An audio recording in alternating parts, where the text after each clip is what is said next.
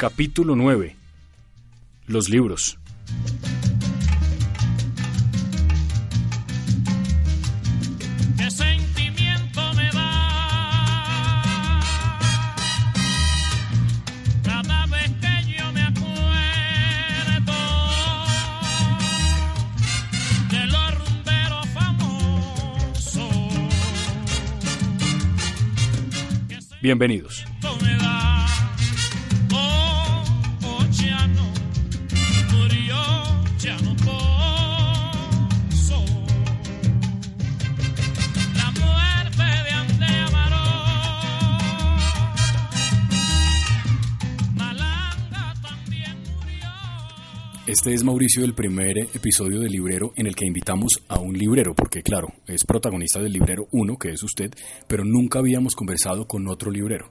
Este es un histórico, no digo por su edad, sino porque, hombre, es tal vez el librero más reconocido por muchos libreros que hay en Bogotá y en Colombia. Pues yo conozco a Álvaro desde que estaba en enviado especial.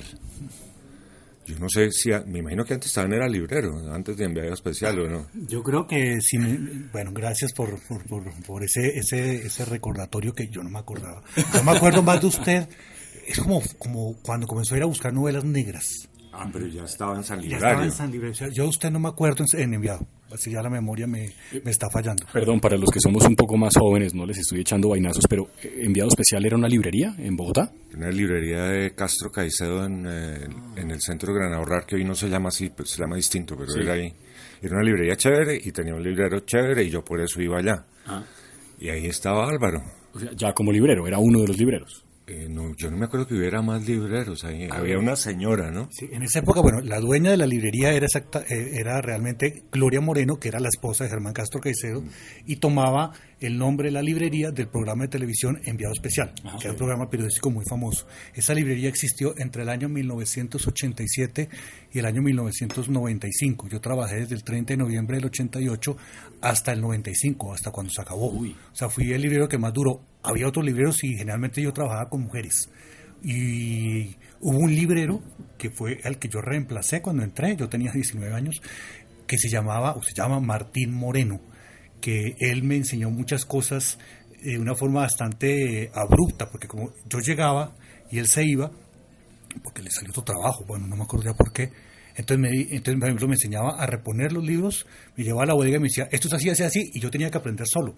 O sea, él daba como unas instrucciones, pero eso fue muy interesante porque me obligó a, a poner cuidado y a, y a esforzarme y a ver las cosas no tan, no tan fácilmente.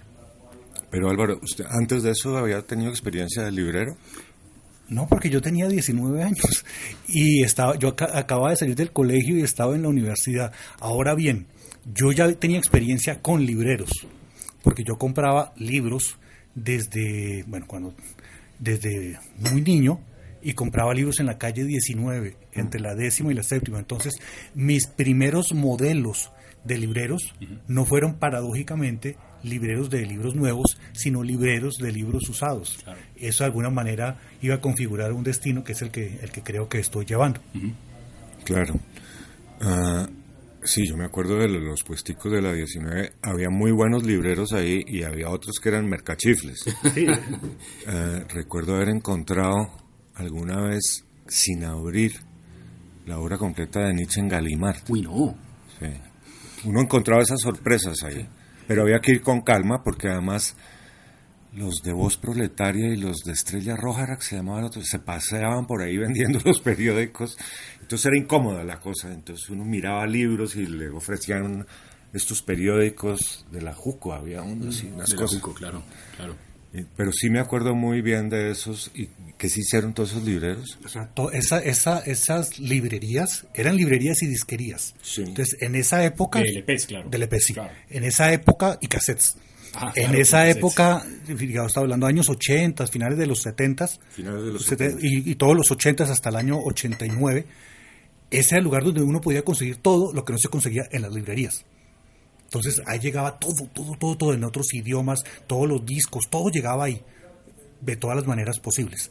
Cuando los desaloja Pastrana, mm, a muchos de esos libreros les dio la oportunidad de, com- de comprar un local en lo que hoy es el Temel, el Centro Cultural del Libro. Entonces, algunos se fueron para allá y otros siguieron su camino. O sea, eh, y lo que dice Mauricio es cierto, uno se encontraba allá de todo, a todo tipo de personajes y esas tres cuadras hacia abajo, de la séptima a la décima, en las dos, en la acera eh, sur, eso entra como una dimensión desconocida donde todo era posible, una cosa súper apretada, repleta de gente, eh, la fauna más variada.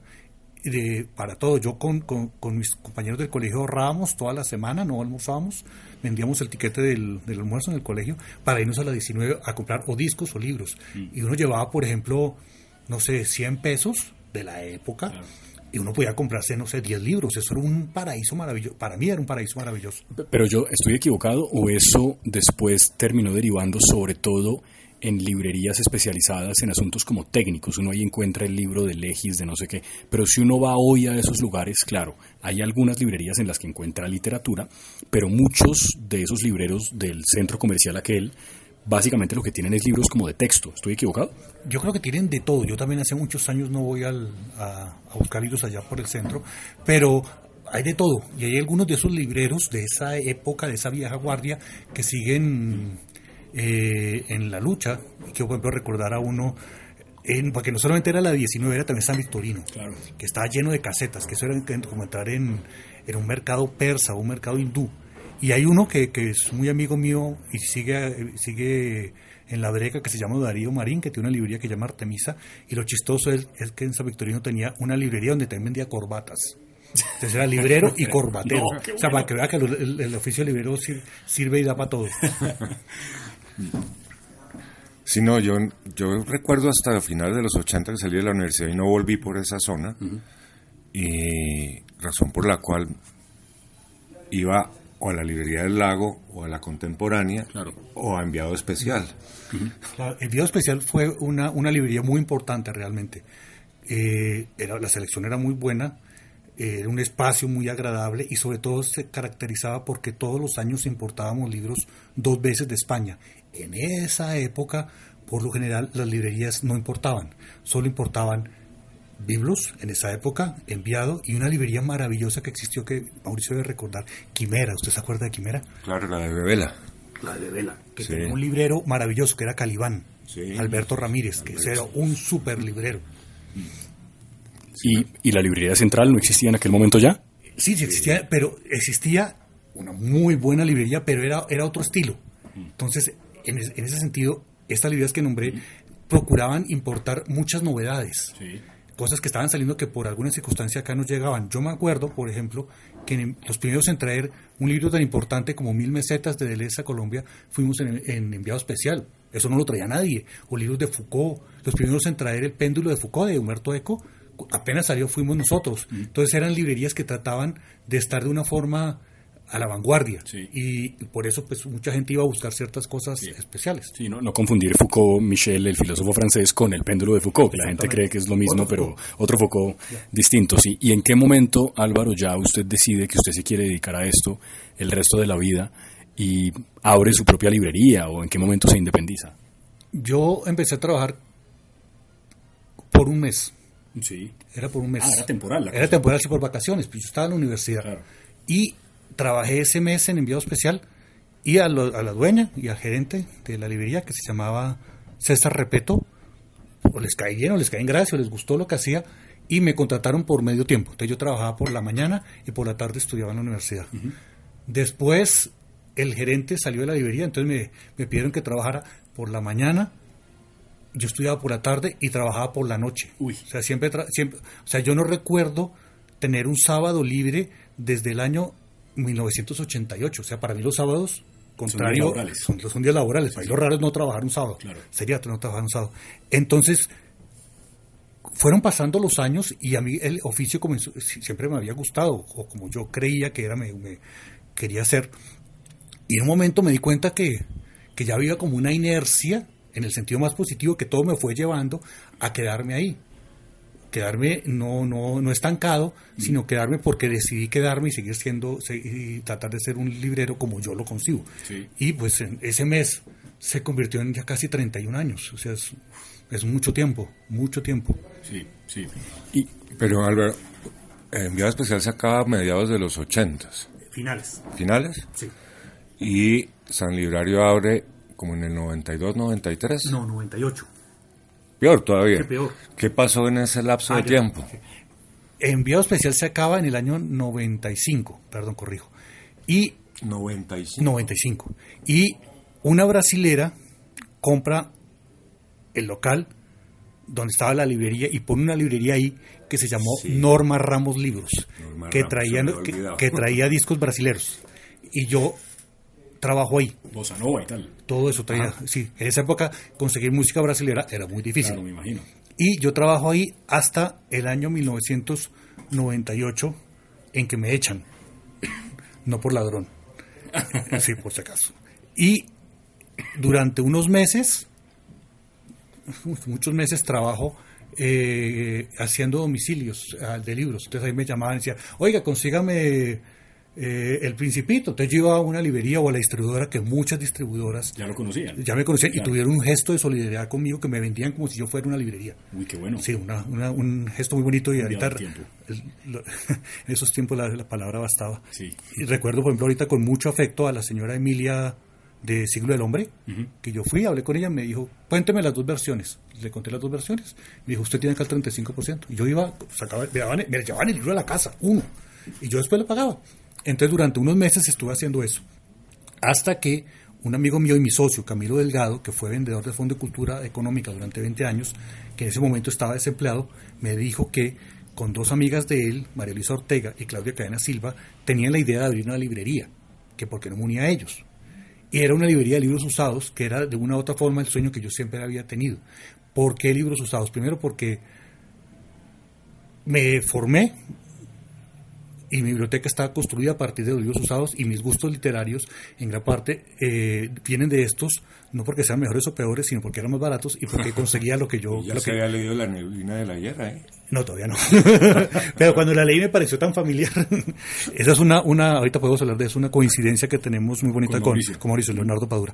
Y entonces abrimos la librería en diciembre del año 98 en ese local que ha estado siempre, que hemos estado buenas, que siempre hemos estado ahí, un local arrendado.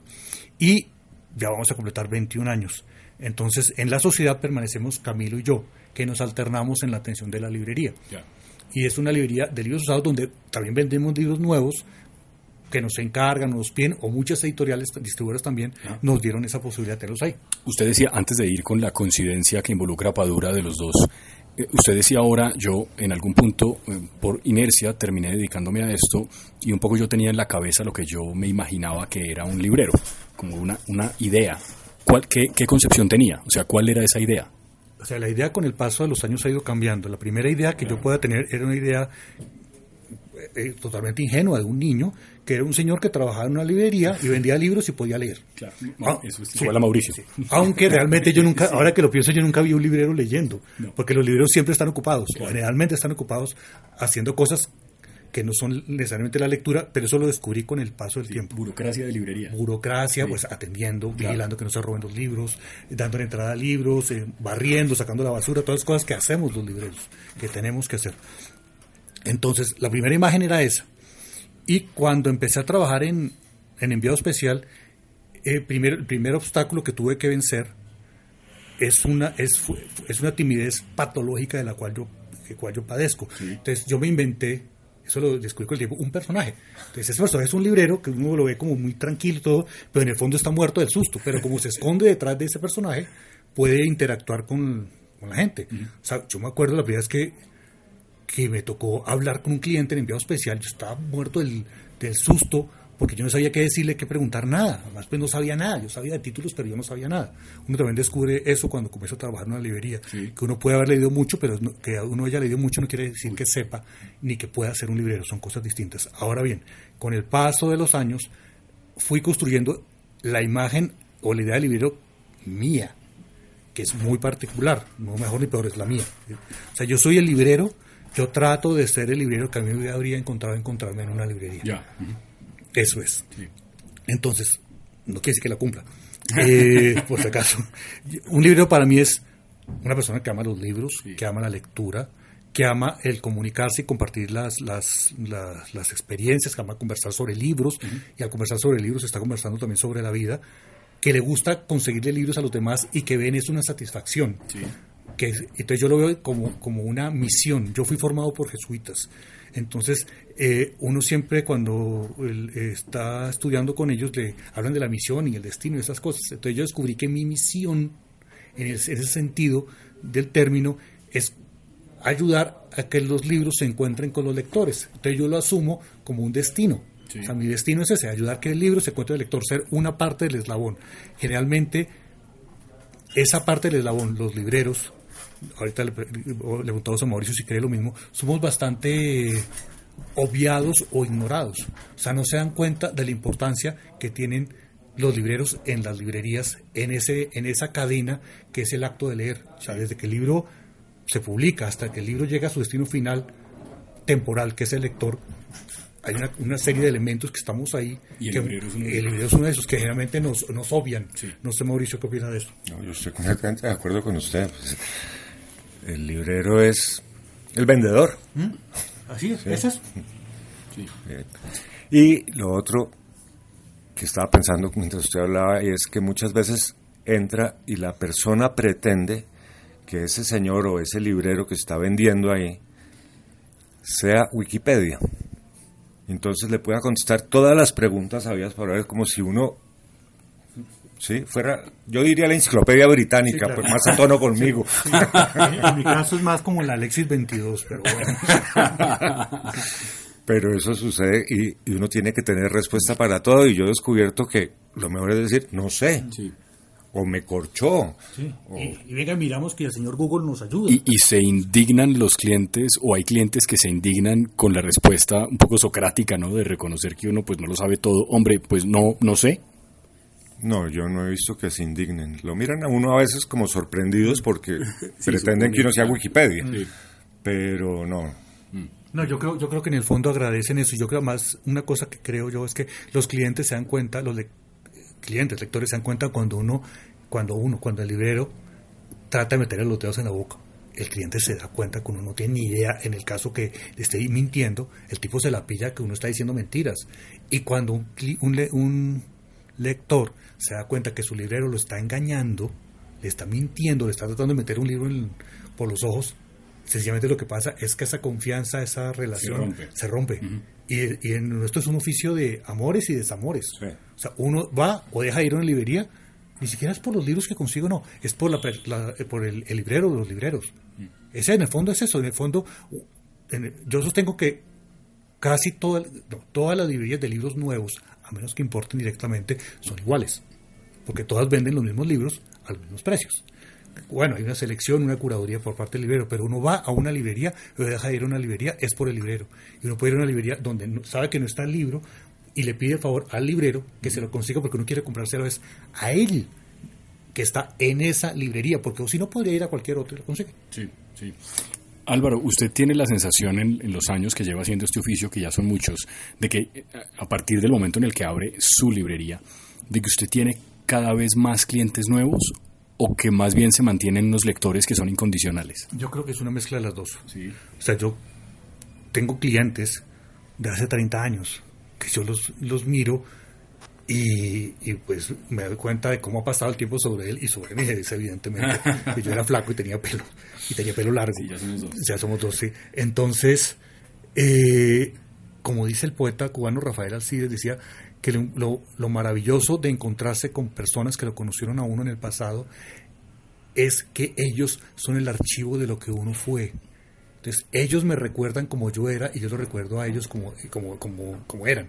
Esa experiencia de compartir esa memoria me- a mí me parece muy bonito. Entonces, por un lado hay clientes viejos y por otro lado, eh, a mí me parece que hay mucha gente que lee en este país, o en esta ciudad, digamos en esta ciudad.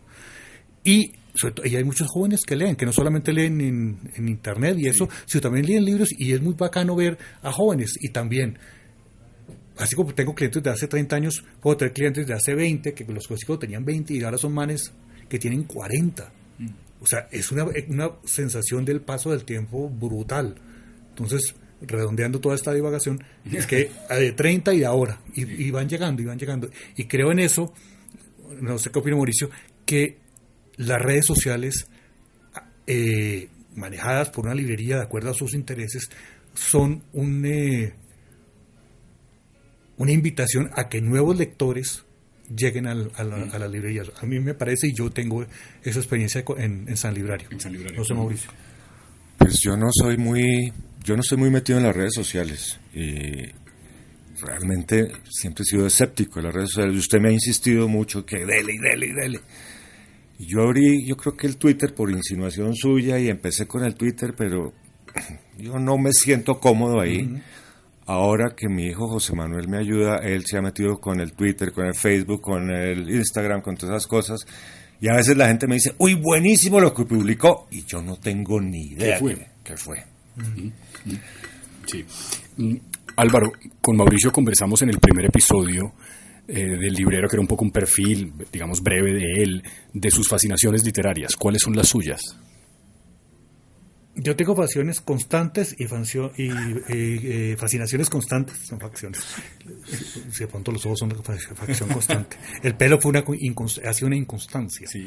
sí. Bueno, entonces, las, las fascinaciones constantes y hay facciones, eh, fascinaciones que diría yo en, un, en una jerga juvenil que son los nuevos mejores libros del mundo y del universo. Ajá. Entonces, las constantes para Sí. mí, yo soy lector de, básicamente de literatura, lector de literatura latinoamericana y colombiana, soy lector de novela negra, eh, soy lector de ensayo ensayo y soy lector de ensayo político latinoamericano de los específicamente de los años 60 y 70 o sea soy bastante mm, eh, un francés que no sé de- estoy bastante de modé. O sea, yo me quedé como en una época ahí eh, enclaustrado una época eh, que no viví pero me interesa más o me interesa mucho más Eh, yo solamente leo lo que a mí me gusta leo leo a veces ciertas cosas porque me piden el favor que las reseñe Sí. entonces hago una nota sobre eso, pero yo solo leo lo que a mí me gusta o lo que me recomienda gente. Por ejemplo, a Mauricio eh, me ha recomendado bastantes cosas de novela negra y gracias a él conseguí o supe dónde conseguir esta novela maravillosa de Stoner, que él me dijo cuál traducción era la que había que conseguir. O sea, yo leo básicamente, repito, lo que a mí me gusta nada más. Nada más. Ese detalle que usted menciona es muy importante. A propósito de que ven al librero como el vendedor de libros, vaya consiga un librero que le diga a usted cuál es la traducción que tiene que leer. Por ejemplo, si usted compra un libro de filosofía, tal vez no hay nada más importante que eso, como no puede ser cualquier versión por ahí de Platón o de Nietzsche, porque de pronto no va a entender nada. Esa, ese tipo de detalles son los que hacen que el vendedor de libros venda libros y no pueda vender medias o medicamentos, ¿no? más, que venda más. cualquier cosa. Volviendo a eso, en el caso de los Stoner, a mí de ese libro me, me- me hablaron Miguel Ángel Manrique y Gabriela Roca en una en una después de una charla que de la presentación de un libro de Nicolás Escún que tuvimos acá en en prólogo los, eh, los cuadernos de N. Ellos me hablaron de ese libro y obviamente a mí se me olvidó el libro, la editorial, El todo, autor, todo, claro. todo. Pero el argumento más o menos me acordaba y llamé al día siguiente a Mauricio y le dije, mire, yo no me acuerdo ni el nombre del libro ni el nombre del autor, pero, es más o menos de esto. Y me dijo, es Stoner, pero busque esta traducción, porque la otra o no es buena o no sé qué. Y entonces él me dio las señas para encontrar el libro. Entonces ahí funcionó como una, como una enciclopedia británica, porque a partir del argumento él me, eh, me- pues, me- me supo dar la indicación de qué libro era, porque realmente yo no me acordaba de, de nada más. Perdón, ¿qué libro es? A propósito, ese no creo que lo mencionamos el día que hablamos de novela policíaca, ¿o sí? No, es que este no es una novela policíaca. Ah, muy bien. ¿Qué es? Es la historia de un profesor, de, de un joven campesino que quiere que sus padres tienen la ilusión de que sea agrónomo, consigue una beca para ir a la universidad y cuando entra a la universidad se da cuenta que su pasión es la literatura. Y ahí transcurre la vida y etcétera, etcétera, Ahora ya entiendo, perdón, Y- acabo de caer en cuenta de cosas que no me acordaba. Uno de los tantos motivos por los cuales le puede gustar a Mauricio fuera de lo bien escrito que está y la historia que cuenta es porque Mauricio también fue agrónomo. Claro, claro, y eso acabo de pillar. Oscuro, oscuro pasado. Y por lo que intuyo es maravilloso el libro. Maravilloso. Maravilloso. ¿Autor? Maravilloso. Eh, John Williams. John Williams. John Williams. Sí, sí. Es tan fácil. ¿Americano? fácil. ¿Americano? Americano. Ya muerto. Ya muerto. Ya muerto. Bien. Mm, porque también hacemos eso, recomendar cosas. No sé si de pronto tiene algo que pueda O sea, recomendar. Este libro, esto no- Sí. creo que ahorita está agotado, ¿no es cierto? agotado. Ese vale la pena leérselo para cualquier persona, a cualquier lector le va a llegar ese libro de alguna manera muy, muy particular. Hola. Es un libro de verdad que apela a lo más profundo de uno, a los a los amores, a los a las tristezas, a los sueños, a las esperanzas, a todo, de verdad es un libro que vale la pena. Mm, Álvaro, ¿usted creo que entre los lectores bogotanos eh, y entre los lectores de Gabo se ha hecho famoso de alguna manera porque tiene unas grandes joyas de García Márquez, como ediciones que son muy especiales, ediciones muy particulares, ediciones de las que no hay muchas copias. Eh, eh, ¿Ese diría usted que es el mayor tesoro que usted tiene? Ahora que decía que le gusta sobre todo la latinoamericana. Bueno, ahora esta, esta, esta respuesta tiene dos partes. Primero, desafortunadamente ya no las tengo. No, no puede ser. Porque, porque la joya mayor yo se la doné a Colombia. Qué bueno. Sí, esa es- la tiene la Biblioteca Nacional. Y el resto de Que ni las gracias dieron. que ni las gracias dieron. Y eh, recordemos qué libro era y por qué era tan importante. La primera edición de 100 años de soledad dedicada por Gabriel García Márquez a mí con la siguiente dedicatoria para Álvaro del Castillo, del libro Vigero, como ayer y como siempre su amigo Gabriel, que fue robada en la Feria del Libro y, De acuerdo. y Sudamericana, ¿no? Editorial. Sudamericana, sí, y recu- recuperada por la Policía Nacional y yo y me la devolvieron y yo se la doné en agradecimiento por la inmensa solidaridad de la gran mayoría del pueblo colombiano, aunque hubo una parte de miseria de este país que fue capaz de decir que yo me había autorrobado, y yo se la doné a la Biblioteca Nacional junto con 12 cajas de mi archivo de García Márquez, las, las otras ediciones. 12 todo. cajas. Sí, dos doné cinco más, cometí el error de, de donar cinco más. Pero bueno, están en la Biblioteca Nacional y eso es lo que, lo que, lo que importa. Entonces, eso ya no lo tengo. Sí. Ahora bien, eh, yo soy coleccionista de autógrafos. Egomanía, lo que sea, a mí no me importa. A mí me gustan los libros autografiados. Por mi oficio tengo la fortuna de encontrar muchos y también tengo muchos libros autografiados. Yo tengo más de 6.000 libros autografiados, no. necesariamente a mí, sino de todo. Y tengo autógrafos a mí maravillosos, otros que solamente yo entiendo. Entonces yo creo que mi, mi, mi tesoro, que no voy a decir ni detalle de ninguno, por si acaso, es mi, mi biblioteca autografiada. Ajá. Eso es mi tesoro. Pero hay uno en particular, aparte del de García Márquez, que le hayan autografiado directamente, no que haya encontrado en alguna, o que le hayan mandado autografiar, que le genere algún recuerdo especial.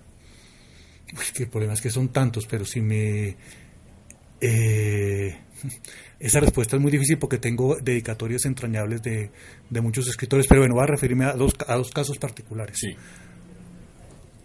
Jorge Franco y Ricardo Silva Romero, a quienes conozco desde, desde antes que fueran escritores, eh, escri- entendiendo por escritores, eh, no porque no escribieran, sino porque no habían publicado, Sí. desde el primer libro que publicaron hasta el último, siempre me los han regalado con unas dedicatorias muy lindas. Yo nunca he comprado un libro de Ricardo y nunca he comprado un libro de Jorge. Entonces, ese gesto de este par de escritores a los que admiro y respeto muchísimo, para mí es lo suficientemente entrañable porque es también un reconocimiento a una persona que los que fue testigo de, de su, de, su, de su vocación y testigo de su oficio y aún lo recuerdan. O sea, repito, desde el primer libro de Jorge y desde el primer libro de Ricardo, todo, siempre que sacan uno, me lo regalan. Y, y yo podía, ver- se podía, se podía hacer como un, ar- un artículo, yo una crónica del paso de las dedicatorias desde el primero hasta el de hoy. y siempre son dedicatorias muy bonitas y que yo guardo con mucho cariño. Entonces, no quiere decir que sean las más valiosas, sino en este, en este caso Sí, sí, es algo que recuerdo con un eh, afecto entrañable. Pero mire, el libro para mí es más valioso, dedicado, dedicatoria a mí. No quiere decir más valioso en el sentido material, sino en el sentido profundo. Sí. Es una dedicatoria que me hizo Mario Benedetti en el año 1900, puedo estar equivocado, 85, 86, que fue el, el libro con el que yo empecé mi colección de autógrafos, es La Casa y el Ladrillo. Ese para mí es el autógrafo más valioso porque fue el primero y además empecé con un escritor que, es, que, no, que creo que a Mauricio de pronto no le gusta mucho. Sí, Eh, sospecho estoy estoy no. viendo unas, unas, unas No, caras no, no, raras, no, no. estoy jodiendo, Eh, que, que para mí es fundamental. O sea, haber empezado una colección con un autor fundamental en mi formación y en mi educación sentimental como Benedetti le otorga una, unas características muy, muy fuertes. Sí, sobre eso de los autógrafos, yo- no tengo muchos libros autografiados. Tengo tal vez uno de Vargas Llosa, otro de Mia Couto, el mozambiqueño que se reivindica como escritor africano a pesar de que él es blanco, muy mono. Por supuesto escribe en portugués. Y el al que me voy a referir es un- una colección de libros, dos o tres, de David Grossman, el escritor israelí. Y esa es una historia bien particular porque en el, en el AI Festival en Cartagena teníamos la tarea en la beca García Márquez de Periodismo Cultural de hacer una entrevista a algún autor. Yo había comprado un par de meses antes uno de los libros de David Grossman que contaba de alguna manera el drama suyo de perder a su hijo en la guerra, al hijo de Grossman que servicio militar en Israel para hombres y mujeres es obligatorio, salva por los ortodoxos, que no lo es, lo matan en un tanque de guerra. Y él ha sido siempre un, un escritor pro paz, ¿no? Y eh, me lo encuentro en... Yo estoy tratando de buscar la manera de entrevistarlo, era la gran figura de ese año del AI Festival, y lo encuentro en un pasillo del Hotel Santa Clara, como con cara de circunstancia, como mirando, él está como perdido, hace un calor terrible, se nota que tiene jet lag, no entiende nada, nadie le habla, y yo me le acerco, nadie sabe quién es, y yo me le acerco y le digo, Mr. Grossman, y él como que me mira agradecido, me hace una pregunta, yo le digo, claro, yo conozco a la persona que usted está buscando, yo se la ubico por el teléfono. La llamo a la persona, la persona lo rescata de ese calor insoportable de Cartagena al mediodía, y yo no le digo nada. Y después de eso le digo a la persona que lo rescata, dígale que si yo lo puedo entrevistar. Y él me dice que sí, que si puedo ir, me manda a decir que sí, que si puedo ir esa tarde, 4 de la tarde. Llego ese día 4 de la tarde y me dice, mire, yo me muero de la pena con usted, pero yo ahora no puedo responder nada inteligente. Yo me estoy muriendo del jet lag, llevo en un vuelo no sé cuántas horas. ¿Qué le parece si nos vemos mañana? ¿Le parece bien 10 de la mañana? Le digo, no, claro, maestro, a la hora que usted diga. Y él me dice, deme su mano, me coge la mano y me escribe en la mano 10 de la mañana, cita con Jorge. Y luego hace él lo mismo en su mano. ¡Wow! ¡Qué Se tan pone con, con esfero y me, me hace el- la seña y al día siguiente yo finalmente Espero que le haya sacado foto a la mano. entrevistarlo. Tristemente, no. No, pero, hombre, pero ¿Usted celular, puede creer? No, no, no. Y finalmente esa entrevista se publica en el Malpensante, me pareció un gran personaje y le pedí que me filmara los, que me firmara los libros. Lo admiro como escritor y como humano a David contar una Grossman. historia cortica. Otro de los autógrafos que más aprecio es un autógrafo. te- Tengo dos libros dedicados por Bohumil Hrabal a mí. No. Yo no conocí a Bohumil No. Hrabal y nunca he ido a Praga. Nunca, sí, nunca he ido a Praga. La historia es muy cortica. Yo trabajaba en enviado especial y desde cuando llegó por primera vez a Colombia una solada demasiado ruidosa, yo me enloquecí con ese libro y yo vendía ese libro en enviado de una forma bárbara. O sea, yo me acuerdo con ese en un diciembre de 2300, era una locura. Lo mismo que le pasa a Mauricio cuando se enamora o se encarreta con un libro que aparentemente no tiene interés y el- en la venta del libro se debe al interés del librero. Entonces, bla, bla, bla, bla. Entonces, un día, eh, Gloria, la dueña de la librería, me dijo que ella tenía un amigo colombiano que vivía en Praga y que estaba acá, que si podía ponerme a conversar con él de literatura porque el man estaba pues solo acá. Y el tipo fue a la librería y nos pusimos a conversar de libros. Y me dijo, ¿usted qué autores checos lee? Yo le dije, yo leo Bohumil Hrabal. Y el tipo se ríe y me dije, pero yo lo conozco a él. Él me dice a mi pequeño Armstrong que nosotros tomamos cerveza, bla, bla, bla. Sí, claro, tomando- ¿qué más hace uno con Hrabal Yo- sino yo- tomar cerveza? me dice, mierda, alguien que conoce a Bohumil Hrabal. Le dije yo, que yo soy de ese que pido ese tipo de favores. Le dije, ¿usted me haría un favor? ¿Usted se llevaría una soledad demasiado ruidosa y tener rigurosamente vigilados a Praga, que él iba para Praga. Los hace firmar y me los manda por correo. Y me dijo, claro, E hizo el favor. tráigamelos. No. El tipo se llevó mis dos libros, pasaron los meses, y como decía José Martí, y un águila por el mar. Y se me apareció en la librería y me dijo, usted me debe una borrachera. Y yo le dije, ¿por qué? Me dijo, mire, los dos libros dedicados por Jabal a mí y a la novia que yo tenía en esa época. Pues yo le dije, pues muy agradecido, emocionadísimo. Y le dije, bueno, entonces me dijo, yo voy a ir a Cali. Y cuando regresé a Cali, nos reunimos y usted me paga, me, paga la borrachera. Y dije, claro, el man se fue. A los dos días me llama Gloria y me dice, Álvaro, se murió Hernando. No. Y yo, ¿qué pasó? Dijo, es que él tenía diabetes y le dio un coma diabético y se murió. no. O sea, me devolvió los libros, vino a Colombia Y se murió. Y se murió. No, increíble. Y me devolvió los libros. Increíble. Que valga el momento, Mauricio, para recomendar a Jabal, ¿no? Es un escritor tremendo, ha mencionado dos libros, Álvaro, el que más me gusta a mí, eh, Una soledad demasiado ruidosa, Trenes rigurosamente vigilados, llevado al cine por Giri Menzel, ¿no es verdad? Que hace parte de esa ola checa del cine, eh, eh, un poco también eh, de, no nostalgia, digo, como lamentando la posguerra y lo que pasó con el comunismo, y tiene otra novela bellísima que compré en esta librería, que se titula La pequeña ciudad en la que se detuvo el tiempo. Ah, Uy, qué escritor de verdad tan espectacular. Novelas relativamente, relativamente cortas. ¿Tiene alguna historia parecida, Mauricio? No, porque yo no soy coleccionista de autógrafos. Yo muy rara vez hago firmar los libros. Creo que alguna vez con la intención de firmar un libro, me, me invitaron a un desayuno con Juan José Millás. Y yo tenía un libro que publicó Península, que era una foto y un comentario del autor sobre esa fotografía. Y en ese libro había una fotografía de Franco y ¿cómo se llamaba este otro? El que decía muere la inteligencia, Ah, Villana Strike. Millán Astrae. Millán Astrae. Están los dos así. Y el comentario de Millán es absolutamente magistral.